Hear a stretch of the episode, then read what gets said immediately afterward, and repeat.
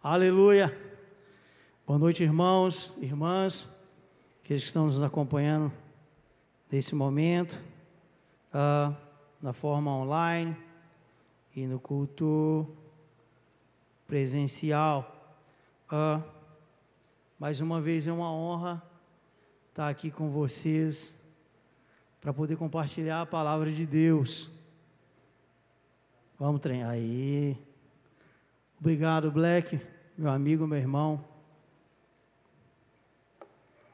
Nós vamos uh, continuar falando sobre família, família servindo ao Senhor.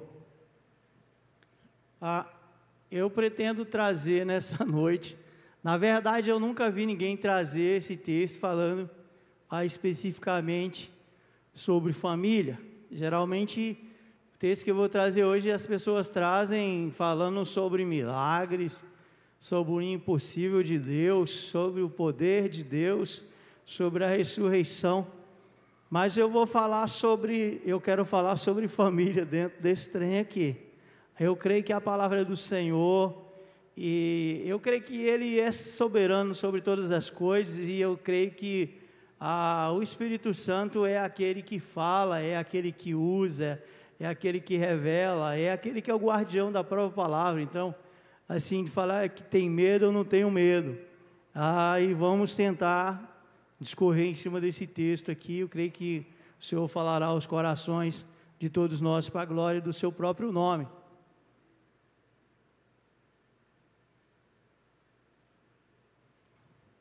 Vamos orar primeiro. Pai, em nome de Jesus, nós te louvamos mais uma vez, nós agradecemos ao Senhor a oportunidade de podermos nos apresentar ao Senhor em culto, nos apresentar diante do Senhor para louvar e adorar o Senhor. São incontáveis os benefícios que o Senhor nos alcança, desde o nosso amanhecer até o anoitecer. E nós ainda te louvamos ainda porque a sua palavra ainda garante que aos seus o Senhor cuida até mesmo enquanto dorme. Então nós cremos que nós nos apresentamos nessa noite diante de um Deus vivo e que tem cuidado de nós. E nós cremos, Pai, que o Senhor já recebeu o nosso louvor, a nossa adoração. Nós cremos que o Senhor já se manifestou em nosso meio, porque o Senhor cumpre zela pela sua palavra. E o Senhor disse que onde estiver dois ou três reunidos em seu nome, o Senhor está, e nós estamos numa multidão nessa noite. Então nós queremos que o Senhor já passeie no nosso meio, não apenas aqui dentro do templo, mas dentro de cada lar que está conectado conosco nessa noite, nesse culto de adoração. Que o Senhor continue conosco, usando de bondade, graça, misericórdia e favor. E Pai, que a Sua palavra seja revelada aos nossos corações, que ela possa trazer cura, trazer libertação e salvação para a glória do Seu nome. Repreenda, ó Pai, tudo aquilo que não vem do Senhor e use de bondade mais uma vez comigo, seu pequeno servo para a glória do seu nome, em nome de Jesus. Amém. E eu também estou feliz porque você escolheu o melhor lugar para estar nessa noite, que é a terceira igreja batista, e você que nos acompanha, está no melhor lugar também, você está acompanhando nós juntamente em terceira igreja batista, mais do que uma igreja, mais uma família para pertencer. É isso que nós temos. Vamos ler João no capítulo 11, nós vamos ler do versículo 1 ao 52 ah, começa dizendo assim: Havia um homem chamado Lázaro, ele era de Betânia, povoado de Maria e de sua irmã Marta. E aconteceu que Lázaro ficou doente. Maria, sua irmã, era a mesma que derramara perfume sobre o Senhor e lhe enxugara os pés com os cabelos. Então, as irmãs de Lázaro mandaram dizer a Jesus: Senhor, Aquele a quem amas está doente. Ao ouvir isto, Jesus disse: Essa doença, essa doença não acabará em morte, é para a glória de Deus, para que o Filho de Deus seja glorificado por meio dela. Jesus amava Marta e a irmã dele e a Lázaro. No entanto, quando viu falar que Lázaro estava doente, ficou mais dois dias onde estava. Depois disse aos seus discípulos: Vamos voltar para a Judéia. Esses disseram: Mestre, ao pouco os judeus tentaram apedrejar-te, e assim mesmo vais voltar para lá? Jesus respondeu: O dia não tem doze horas. Quem anda de dia não tropeça, pois vê a luz deste mundo. Quando anda de noite, tropeça, pois nele não há luz. Depois de dizer isso, prosseguiu dizendo-lhes: Nosso amigo Lázaro, Lázaro adormeceu, mas vou até lá para acordá-lo. Seus discípulos responderam: Senhor, se ele dorme, vai melhorar? Jesus tinha falado de sua morte, mas os seus discípulos pensaram que ele estava falando simplesmente do sono. Então lhes disse claramente: Lázaro morreu. E para, e para o bem de vocês, estou contente por não ter estado lá, para que vocês creiam, mas vamos até ele.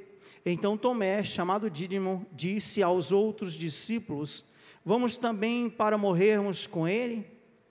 Ao chegar, Jesus verificou que Lázaro já estava no sepulcro havia quatro dias. Betânia distava cerca de três quilômetros de Jerusalém. E muitos judeus tinham ido visitar Marta e Maria para confortá-las pela perda do irmão. Quando Marta ouviu que Jesus estava chegando, foi encontrá-lo, mas Maria ficou em casa. Disse Marta a Jesus: Senhor, se estivesses aqui, meu irmão não teria morrido. Mas sei que, mesmo agora, Deus te dará tudo o que pedires. Disse-lhe Jesus: O seu irmão vai ressuscitar. Marta respondeu: Eu sei que ele vai ressuscitar na ressurreição, no último dia. Disse-lhe Jesus: Eu sou a ressurreição e a vida. Aquele que crê em mim, ainda que morrerá, que, que morra, viverá. E quem vive e crê em mim, não morrerá eternamente. Você crê nisto? Ela respondeu: Sim, Senhor. Eu tenho crido que tu és o Cristo, o Filho de Deus, que deveria de vir ao mundo. E depois de dizer isso, foi para casa e chamando à parte Maria, disse-lhe: O mestre está aqui e está chamando você. Ao ouvir isso, Maria levantou-se depressa e foi encontrar ao encontro dele. Jesus ainda não tinha entrado no povoado, mas estava no lugar onde Marta o encontrara. Quando notaram que ela se levantou depressa e saiu, os judeus que estavam confortando em casa seguiram-na, supondo que ela ia ao sepulcro para ali chorar. Chegando ao lugar onde Jesus estava, e vendo-o Maria, prostrou-se aos seus pés e disse: Senhor, se estivesses aqui, meu irmão não teria morrido. Ao ver chorando Maria e os judeus que acompanhavam Jesus, agitou-se no espírito e perturbou-se. Onde o colocaram, perguntou ele: Vem e ver, Senhor. Responderam eles. Jesus chorou. Então os judeus disseram: Vejam como ele o amava. Mas alguns deles disseram: Ele que abriu os olhos do cego não poderia ter impedido que este homem morresse? Jesus, outra vez, profundamente comovido, foi até o sepulcro. Era uma gruta com uma pedra colocada à entrada. Tirem a pedra, disse ele, disse Marta, irmã do morto. Senhor, ele já cheira mal, pois já faz quatro dias. Disse-lhes Jesus: Não falei que se você cresce, veria a glória de Deus? Então tiraram a pedra, Jesus olhou para cima e disse: Pai, eu te agradeço porque me ouviste, e eu sabia que sempre me ouves, mas disse isso por causa do povo que está aqui, para que creia que tu me enviaste. Depois de dizer isso, Jesus brotou, bradou em alta voz: Lázaro, venha para fora. O morto saiu com as mãos e os pés envolvidos em faixas de linho e o rosto envolvido num pano. Disse-lhes Jesus: Tirem as faixas dele e deixem-o ir. Muitos dos judeus que tinham vindo visitar Maria, vendo o que Jesus fizera, creram nele, mas alguns deles foram contar aos fariseus que Jesus tinha feito. Então, o chefe dos sacerdotes, os fariseus, convocaram uma reunião do sinédrio. O que estamos fazendo? Perguntaram eles. Aí está esse homem realizando muitos sinais miraculosos. Se o deixarmos, todos crerão nele, e então os romanos virão e tirarão tanto o nosso lugar como a nossa nação. Então um deles, chamado Caifás, que naquele ano era o sumo sacerdote, tomou a palavra e disse: Nada sabeis? Não percebeis que vós que vós é melhor que morra um homem pelo povo e que não pereça toda a nação? Ele não disse isso de si mesmo, mas sendo o sumo sacerdote naquele ano, profetizou que Jesus morreria pela nação judaica, e não somente por aquela nação, mas também pelos filhos de Deus que estão espalhados para reuni-los um povo. Aleluia. Deus seja louvado. Ah, nós acabamos de ler esse relato bíblico que é muito conhecido por todos, e eu acredito que todos vocês que estão aqui dentro e todos vocês que estão nos acompanhando online ah, já ouviram ministrações ah, dentro desse texto bíblico, já viram ilustrações sobre esse texto bíblico. E nós estamos falando de família e essa é a reflexão que eu quero trazer nessa noite.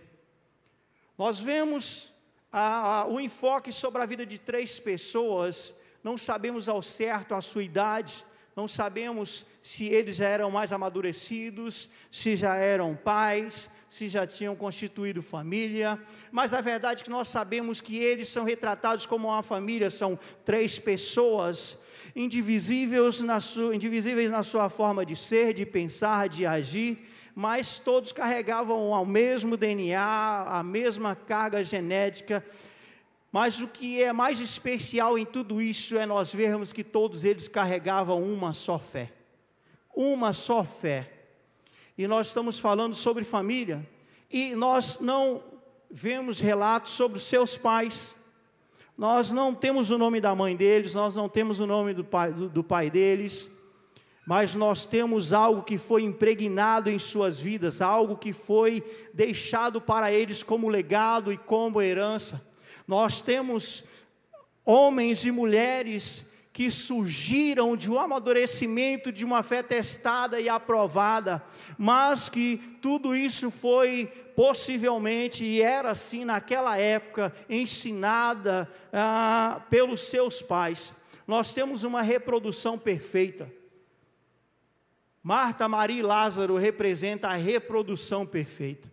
E o interessante é que eles sendo religiosos, eles não se apegaram apenas à religiosidade. Quando eles viram o fundamento da religião, aquele fundamento que traria a revelação de um Salvador, o que eles fizeram foi se tornar amigo desse Salvador. Nós estamos falando de três pessoas que foram criadas aos pés do Senhor, mesmo sem ter o um contato pessoal com Ele mas no primeiro momento e a primeira oportunidade de ter esse contato, eles se aliançaram com este Senhor em uma aliança de, de amizade, em uma aliança de fé, para viver e desfrutar tudo aquilo que eles aprenderam desde pequeno. E aí vem aquele tão famoso versículo que todos sempre gostam de falar. Ah, que você deve ensinar a criança o caminho que ela precisa seguir, pois depois de velho não se desviará dele. Eis aqui uma verdade, mas há também uma verdade em tudo isso, que é aquela verdade onde os pais pensam que estão ensinando, mas eles não veem essa reprodução em sua, na, na vida das suas gerações futuras, e nós precisamos nos atentar a isso você precisa atentar a isso como igreja, como servo, como serva do Senhor, como uma família que anda com o Senhor. E uma das coisas que mais me impacta em tudo isso é que essas três pessoas, nesse relacionamento com essa quarta pessoa divina, quando eles têm um problema, eles poderiam buscar qualquer outro sacerdote, eles poderiam buscar qualquer outro líder religioso para trazer algum tipo de conforto, mas o relacionamento deles era tão preciso, era tão fiel, era tão verdadeiro, eles tinham uma convicção de fé, por mais que houvesse dúvida em seu coração, mas nós vemos uma convicção de fé. Porque quando Lázaro começa a adoecer, quando Lázaro começa a ficar ruim, quando Lázaro vai à morte, há um recado. E esse recado não foi direcionado a qualquer pessoa. Foi direcionado àquele amigo que nutria um relacionamento com eles. Eles tinham confiança nesse relacionamento com o Senhor. E eles sabiam que o Senhor podia fazer.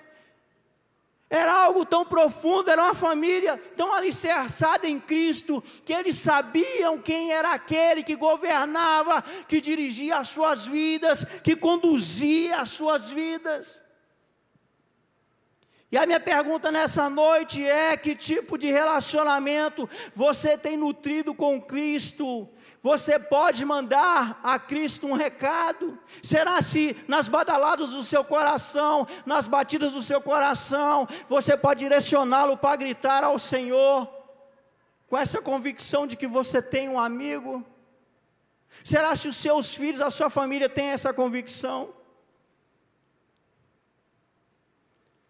E uma coisa maravilhosa é que, quando chegou a notícia, Jesus não parou tudo que ele tinha e saiu correndo para atender os seus amigos, para atender aquela família querida. Ele ainda ficou mais dois dias, quando, como vocês veem bem o texto, ele ainda guardou mais dois dias, estava apenas três quilômetros ao sudoeste de Jerusalém. Se você for andando devagar, realmente você vai gastar esses dois dias para chegar, se você for parando. Então nós podemos entender que Jesus saiu, foi para a Judéia e ele foi tipo fazendo missões. Como se aquela missão com aquela família não fosse importante. Como se aquela missão com aquela família não fosse urgente. E o que eu quero deixar aqui para você que é amigo e amiga de Cristo, é que muitas vezes vem uma mentira para falar com você, para falar lá na sua casa, que o seu amigo não vai vir, que o seu amigo vai demorar, que esse amigo que você tem, esse relacionamento que você tem nutrido, talvez não é tudo isso que você pensa ser. Mas o texto vai relatando que, quando Jesus ficou sabendo ele compartilha com seus discípulos. Há um compartilhar. E quando Jesus fala sobre Lázaro e seus discípulos alvoroça, ele traz uma revelação aos discípulos, fala, ó, o nosso amigo já não coloca mais Lázaro, Marta e Maria como amigos apenas de Jesus, mas inclui ele numa comunidade da fé, numa família da fé e traz aos discípulos também uma urgência, e isso nos mostra também um fato que é uma urgência como igreja, de nos reconhecer como família. Os discípulos temorosos pela sua vida, pela vida do seu mestre. E o Senhor falando para os discípulos primeiro, primeiro ele queria trazer uma revelação para aquela família que estava mais próxima, aquela família dos doze que andava com ele. E aí eu quero falar para você, meu querido líder, muitas vezes algumas desestabilizações que vêm nas nossas vidas é porque o Senhor ele, ele pretende mostrar para nós coisas, ele pretende revelar para nós coisas, situações, ele pretende nos amadurecer, ele pretende nos fazer crescer um pouco mais. Ao ponto de falar para os discípulos: Olha, eu. A Mafê pede para mim parar, porque ela fala que eu não paro. Fica à vontade, Mafê. Ela fala que eu não paro para ela tirar a foto. Pode tirar, Mafê. Já foi? Tá. E a verdade é que e a, aqueles discípulos, eles precisavam ter esse amadurecimento. E o Senhor então traz essa revelação para eles: olha, me alegro de eu não estar lá. E talvez naquele primeiro momento, aqueles discípulos, como nós, muitas vezes pensamos: puxa vida, parece que o Senhor ele, ele é mau, parece que ele se agrada do, do nosso sofrimento, do sofrimento alheio. E nós vamos ver que quando Marta chega até ele, a primeira coisa que ela diz é: Senhor, se o Senhor tivesse aqui, nada disso teria acontecido. Isso não teria acontecido, isso não teria se realizado, porque o Senhor impediria tudo isso daqui. E a resposta de Jesus para ela é que Ele é a ressurreição e a vida. Mas Ele, ele já era a ressurreição e a vida eles já se relacionavam com essa ressurreição e a vida. Tanto seus discípulos como Marta, Maria e Lázaro já se relacionavam com essa ressurreição e a vida. Eram pessoas que tinham vínculos, tinham relacionamentos, eram pessoas que viviam ligadas, interligadas por laços afetuosos, por promessas, por ordenanças, por participações. Mateus capítulo 26, nós vamos ver Maria, e muitos sabem da história.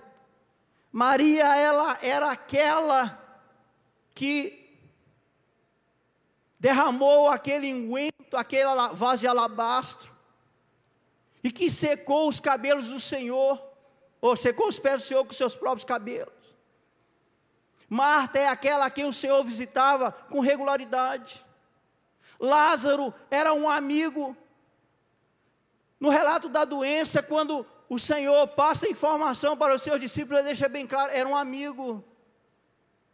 E mesmo assim, mesmo assim, parece que esse amigo, ele ficou um tanto quanto esquecido, ficou um tanto quanto apagado. E muitas vezes nós pensamos que nós estamos apagados. Muitas vezes nós pensamos que a nossa família está apagada. Muitas vezes nós pensamos que aquela luz que irradia, aquela luz que dissipa todas as trevas, todo o medo, toda a escuridão que muitas vezes vem sobre a nossa casa, ela não está presente, ela não se fará presente, ela não chegará no tempo certo. Nós somos imediatistas, nós somos egoístas, e nós entregamos a Deus aquilo que não nos pertence, e nós queremos ter o controle e o domínio dela, que é a nossa vida. Jesus nunca deixou escondido para os seus amigos os seus, os seus propósitos, que era vir, se entregar, ressurgir e trazer salvação. Jesus nunca pregou outro ministério a não ser o dele próprio. Mas muitas vezes nós não compreendemos, nós não entendemos esse ministério e nós também não entendemos o mistério que é servir a Cristo. Veja que tanto os discípulos, como Marta, Maria e Lázaro, que pertencia a esse grupo íntimo, aqueles que compartilhavam a mesa com o Senhor, aqueles que abriam a porta das suas casas, nós sabemos que casa é algo pessoal. Você só abre a porta para o chegado, para a chegada, você só abre a porta para aquele que você tem intimidade, senão você não abre. Nós estamos falando dessa pessoa de Cristo íntima na casa dessas três pessoas. E mesmo assim elas não conseguiram desenvolver uma fé que fosse capaz, possível de atingir, de se desenvolver, de criar situações fora da pessoa do Cristo e o Cristo vivendo deles. A pessoa de Cristo é a manifestação da glória de Deus. Mas Cristo em nós é a revelação dessa glória, é a manifestação dessa glória. Mas eles não estavam compreendendo, elas não estavam compreendendo isso daí. E o questionamento: se o Senhor estivesse aqui, isso não teria acontecido. Como se fizesse diferença. E olha, já é o quarto dia e já cheira mal. Como se aquele a quem elas estavam diante não tivesse nutrido neles alguma esperança, não tivesse compartilhado com elas o seu coração, não tivesse se apresentado como um Deus, um Deus que se relaciona com a sua criação. E muitas vezes nós, no campo da nossa fé, nós ficamos dando murro em pontas de faca, desculpa a expressão, porque nós não compreendemos essa fé, essa fé que opera de um relacionamento, essa fé que opera de um cuidado, de uma cumplicidade. Nós precisamos entender que o nosso Deus não é um Deus humano, mas é um Deus que se fez humano para reconhecer a mim e a você. É um Deus de relacionamentos. Quando ele vai, e nós já vimos o texto, quando ele chega ao encontro de Lázaro, e Maria é a mais apressada, é a que corre primeiro. Maria era assim, era um, algo dela. E ela encontra com Jesus, e esse diálogo todo, e quando Jesus chega e vê aquela situação, eu acho muito lindo esse relato. No versículo 35 do 11, é que quando Jesus viu todas aquelas pessoas chorando, aquele alvoroço, toda aquela, aquela sensação de calamidade, todo aquela, aquele sentimento de derrota, de destruição, todo aquele sentimento de descaso, de abandono, porque numa situação como essa, é o sentimento que passa de uma perca que, tipo, perdeu e não tem mais volta, não tem mais jeito, não tem mais o que fazer. Diante da ressurreição e a vida, o que a ressurreição e a vida faz é uma interpretação daqueles corações. E essa ressurreição é, é a vida, é esse Cristo humano, naquele momento com o olhar humano, sendo Deus. O relato bíblico é que o seu coração se angustia, se entristece, e ele chora. Ele chora. Porque o pecado e a morte é isso que gera, gera, gera, gera destruição. Gera frustração. Interessante que você vai ver Jesus chorando duas em duas situações na Bíblia. E uma delas é em Lucas, no capítulo 19, versículo 41. Quando ele chega em Jerusalém, ele vai entregar a sua vida. E ele olha para a cidade de Jerusalém, ele começa a chorar. É o mesmo sentido do choro quando ele vê Lázaro, porque ele não tem prazer na morte, ele não tem prazer na destruição, mas a primeira morte que nós devemos temer é a morte espiritual, é a morte onde a nossa fé, ela produz frutos mortos, ela não produz vida, é onde nós temos um Deus vivo e real que se relaciona conosco, mas ao mesmo tempo está tão distante de nós, porque nós temos ele só naquele sentido figurado de um Deus, mas que está muito distante, que não está perto, que não está próximo, que não é um Deus conosco, que não é um Deus forte, um conselheiro maravilhoso, um Pai da eternidade, aquele que se compadece de nós. Jesus viu isso. Em todo aquele cenário, Jesus não, não chorou, não foi por ver Lázaro naquela condição, mas por ver a condição daquele povo por ver a condição daquelas irmãs que ele nutria um relacionamento tão próximo, por ver a condição daqueles discípulos. e por ver a condição de todos aqueles judeus que estavam ali junto com aquele povo, querendo ver aquele milagre. Você precisa reconhecer a ressurreição e a vida antes de reconhecer o seu milagre. Você precisa reconhecer aquele que pode todas as coisas antes que todas as coisas sejam realizadas. É isso que Jesus queria mostrar para aqueles seus discípulos, é isso que Jesus queria mostrar para aqueles três discípulos indiretos, que era Marta, Maria e Lázaro. Nós precisamos desenvolver esse nível de consciência de fé. Mas nós também precisamos desenvolver esse relacionamento com Cristo. Você precisa compreender você como um ser que pertence a uma família, uma família de sangue. Você precisa se compreender como uma pessoa que pertence a uma família social, a um núcleo, um grupo social.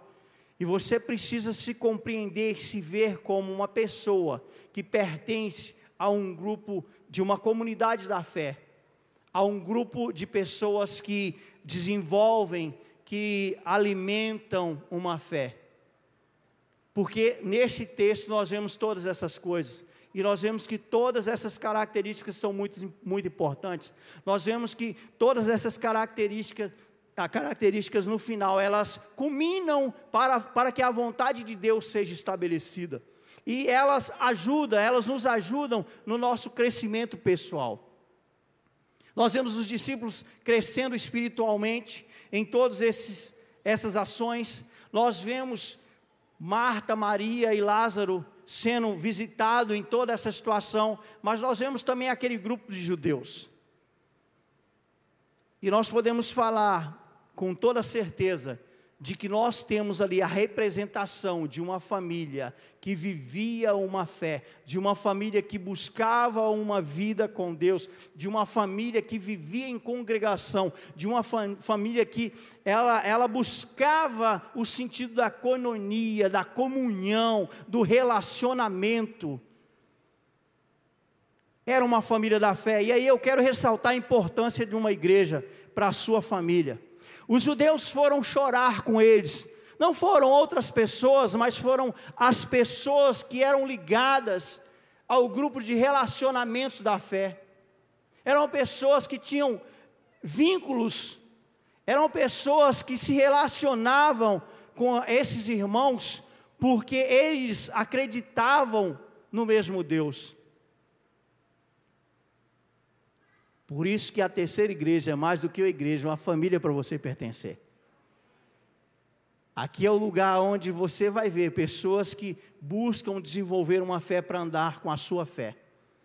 Pessoas que buscam desenvolver um relacionamento com Deus primeiro, mas também com você, para estar com você naqueles momentos em que virem sombras, em que virem dias difíceis, em que vir momentos angustiantes não só de alegrias. Os judeus viram isso e foram até essa família, porque essa família tinha um relacionamento com aqueles judeus. Que você tenha um relacionamento assim, que você busque ter esse relacionamento, como eu disse, ter um relacionamento com a sua família, desenvolva ele, tenha um relacionamento social saudável, desenvolva ele, mas mantenha o seu relacionamento de fé, o seu relacionamento com os irmãos de fé, o seu relacionamento com a sua igreja, porque possivelmente há momentos que a sua igreja estará lá. Há momentos que talvez os outros não irão, mas a sua igreja irá lá. Que você desenvolva isso como uma família da fé. E o que é mais bacana também de ver tudo isso é que o Senhor ele não chega atrasado na vida daquela família como no primeiro momento nós podemos pensar. Ele poderia ir em dois dias e talvez pegaria Lázaro muito mal, pegaria Lázaro morto, mas não no estágio de putrefação, não, não no estágio de decomposição.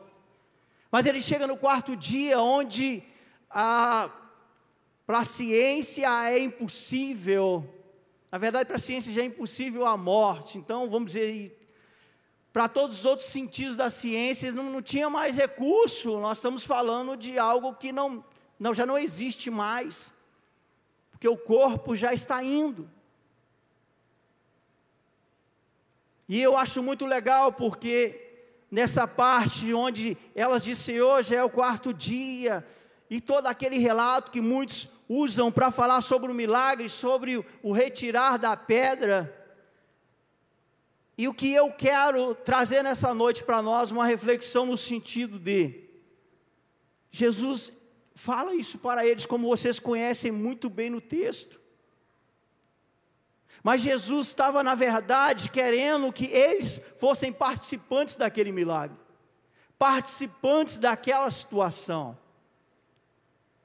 Quando ele pede para que aquelas pessoas que estavam ali façam o que a elas é pertinente, o que a elas é capaz, que era remover a pedra, para que ele pudesse realizar o milagre. Interessante que em 1 Coríntios capítulo 3, versículo 9, o apóstolo Paulo vai dizer que nós somos cooperadores de Cristo, nós somos cooperadores de Deus. E o que o Senhor estava falando para aqueles discípulos e para aquelas pessoas que estavam ali reunidas, olha, muito mais do que ter uma fé, eu quero vocês no nível de atitudes de fé e que vocês se movam a realizar as obras em mim. Foi por isso que o próprio Senhor Jesus Cristo diz que as obras que ele fez, nós a faríamos e ainda a faríamos maiores. O problema é que nós muitas vezes não lançamos mão para agarrar aquilo que a nós é possível, para realizar aquilo que pertence a nós fazer. Como orar, orar, como é difícil orar, como é difícil vigiar, como é difícil jejuar. Não adianta falar para mim que é fácil, não é fácil essas coisas. Mas é possível. É possível. Não é fácil ler a Bíblia, não é fácil se santificar, não é fácil fugir do pecado, não é fácil. Mas é possível. Porque o tudo é possível começa comigo. Tudo é possível começa naquilo que eu posso fazer. E tudo é possível ao que crê. É naquele momento em que Deus fará aquilo que eu não posso fazer é o sobrenatural. Mas no natural eu posso, eu devo e eu tenho que fazer. Porque eu preciso cooperar, eu fui chamado para cooperar no reino. Eu não fui chamado apenas para ser amigo de Cristo e falar, aí Senhor, o Senhor faz tudo, eu fico de boa aqui, tranquilo na minha, e o Senhor vai realizando aí. Não, não, não, não, não. A coisas competem a mim fazer. Há coisas que competem a você, a eu fazer, há coisas que competem a você fazer, como o pastor Mauro falava, a mim não faz nada. Coisas que competem a você fazer. E você precisa fazer. E na primeira coisa que você precisa fazer é desenvolver esse relacionamento. A segunda coisa que você precisa fazer é compreender que nesse relacionamento, muitas vezes o Senhor não vai te atender na hora específica que você quer, e que pode haver algumas situações na sua vida que trará dores profundas, mas não se compara aquilo que está reservado para você, que é ser um cooperador dele, para que uma obra maior aconteça, para que algo maior seja realizado. O Senhor, Ele precisava abrir os olhos espirituais daqueles discípulos e desenvolver neles uma fé amadurecida, como também na vida daqueles três, daqueles três irmãos, aquelas duas irmãs e o irmão. Mas ele precisava alcançar também todo aquele povo judeu, toda aquela nação judia. E talvez você pode pensar, ou talvez algum outro possa falar que, tadinho do Lázaro,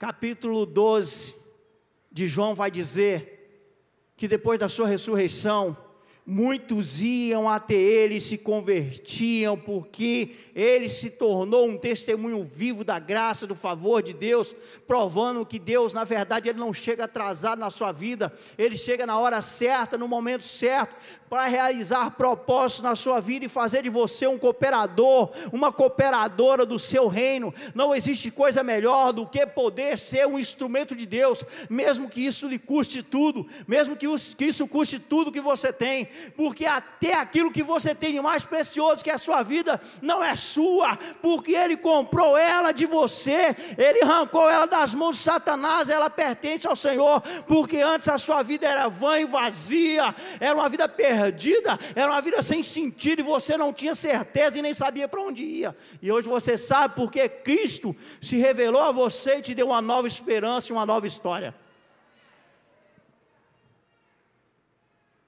Você é um cooperador e uma cooperadora. Você é aquele que traz a revelação a essa terra. Você é aquele que traz a revelação de Deus aos povos. Você é aquele que traz a manifestação de Deus aos povos. E o desenrolar da história, o que nós vamos ver, é um relato de que no ano de Caifás, no ano do sumo sacerdote, no ano de um homem religioso, Deus o usa, e aí fica bem bacana isso aqui também, que eu quero deixar refletindo. Aquele sumo sacerdote não era um homem que tinha uma intimidade com Deus, mas era um homem que fazia parte de um princípio, era um homem que estava embaixo de uma lei, era um homem que levava sobre si uma autoridade instituída por Deus e Deus o usou. E Deus só pôde usá-lo porque ele primeiro usou a Lázaro, primeiro ele usou aquele relacionamento íntimo, aquele relacionamento de amizade. Então entenda o seu relacionamento, a sua família servindo o Senhor, a sua família nos pés do Senhor, a sua família cumprindo os propósitos do Senhor, é aquela que trará revelações para as famílias da terra, porque o sumo sacerdote pôde profetizar que Jesus era a resposta, não apenas de salvação para a nação judaica, mas para todos os povos. Aquele dia, aquele sacrifício de Lázaro, aquela situação desagradável, aquele, aquela movimentação para uma fé viva, foi o que alcançou a mim e a você hoje, aquele dia enfático daquela ressurreição.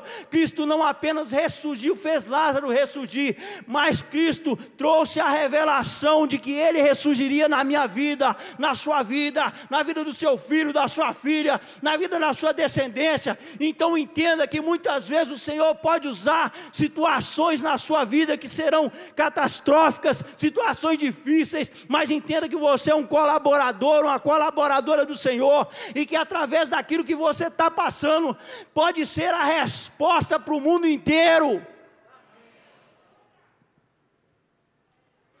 Foi isso que aconteceu em tudo aquilo que aquele homem passou, em tudo aquilo que aquela família passou. Ser o amiguinho, a amiguinha de Cristo, ter esse laço de intimidade e comunhão com Deus.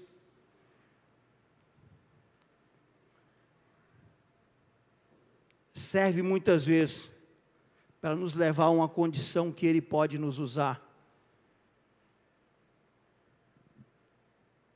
Entenda que, quanto mais específica Quanto mais difícil for a missão, quanto mais dispendiosa for, quanto mais duro for o trabalho, quanto maior for a responsabilidade,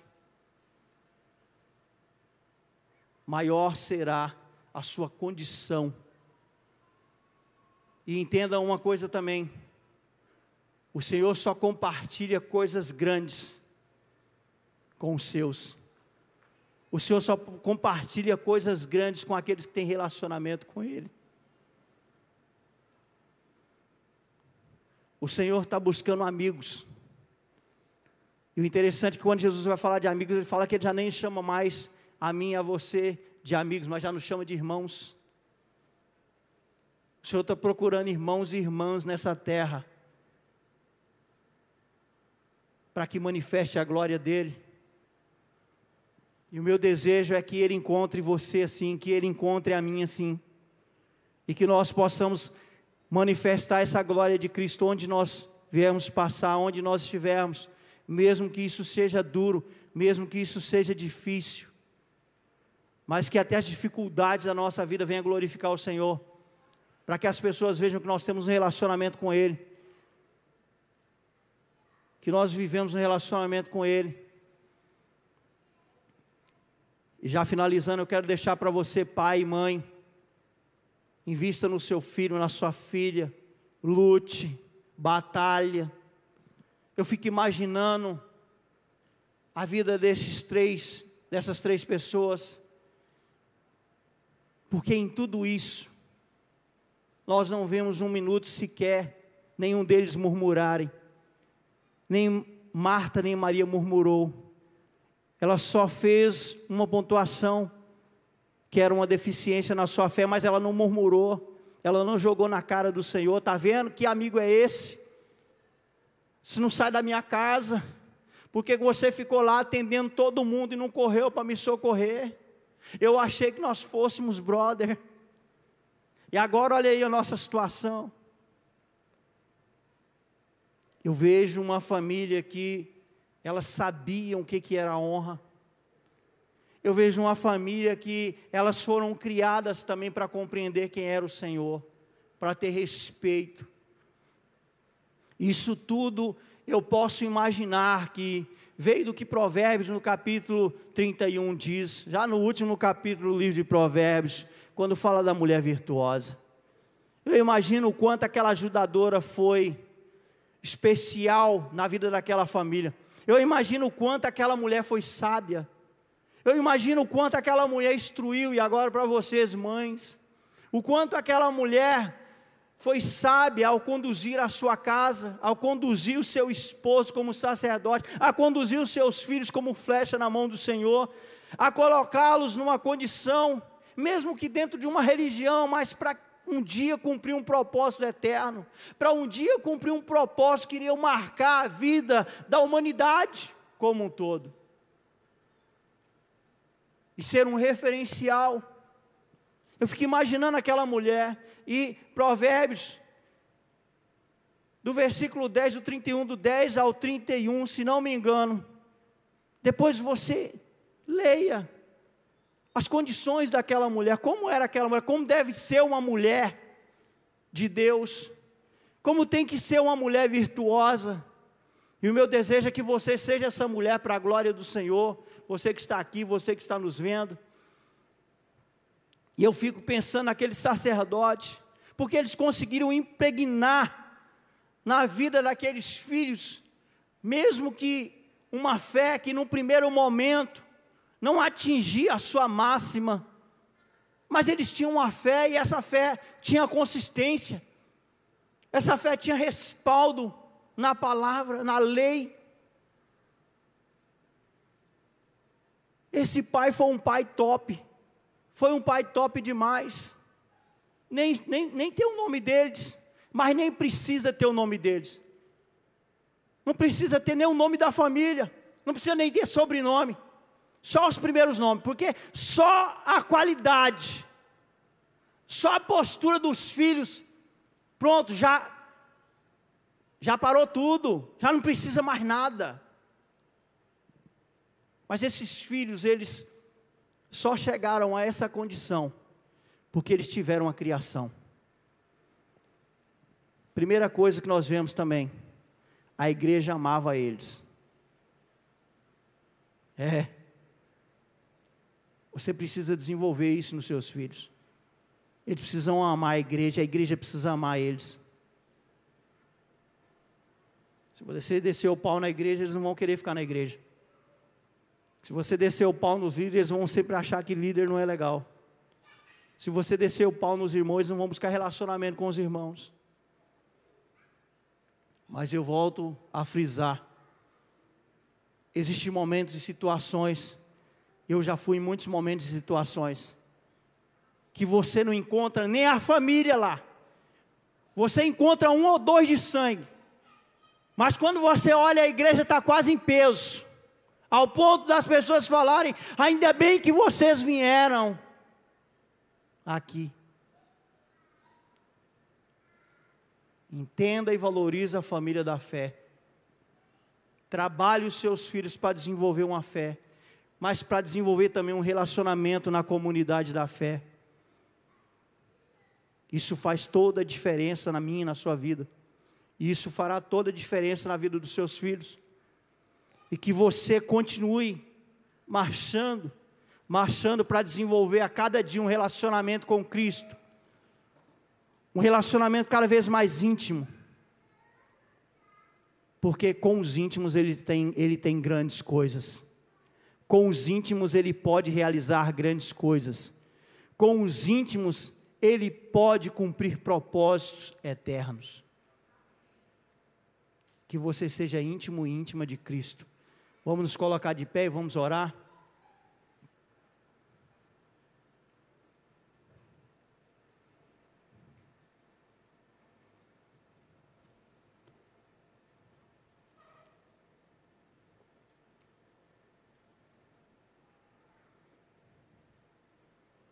Aleluia.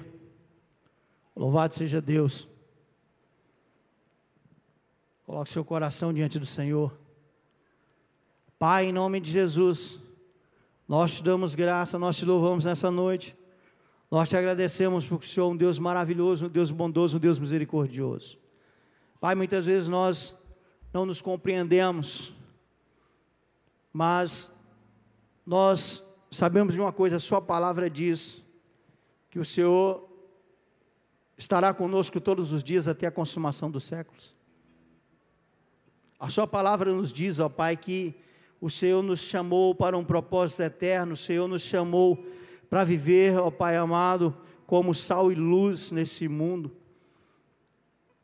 O Senhor, ó Pai, chamou, nos chamou, ó Deus, para revelar a nós os seus mistérios.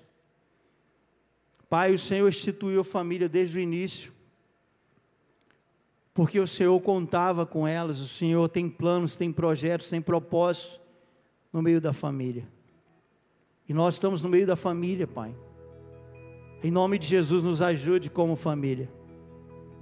Deus, eu fico neste momento pensando que honra, que honra para para os pais de Marta, Maria e Lázaro de terem os seus filhos à mesa com Cristo, de terem os seus filhos à volta de Cristo, aprendendo dele, desenvolvendo nele um relacionamento e desenvolvendo em meio à igreja essa comunhão.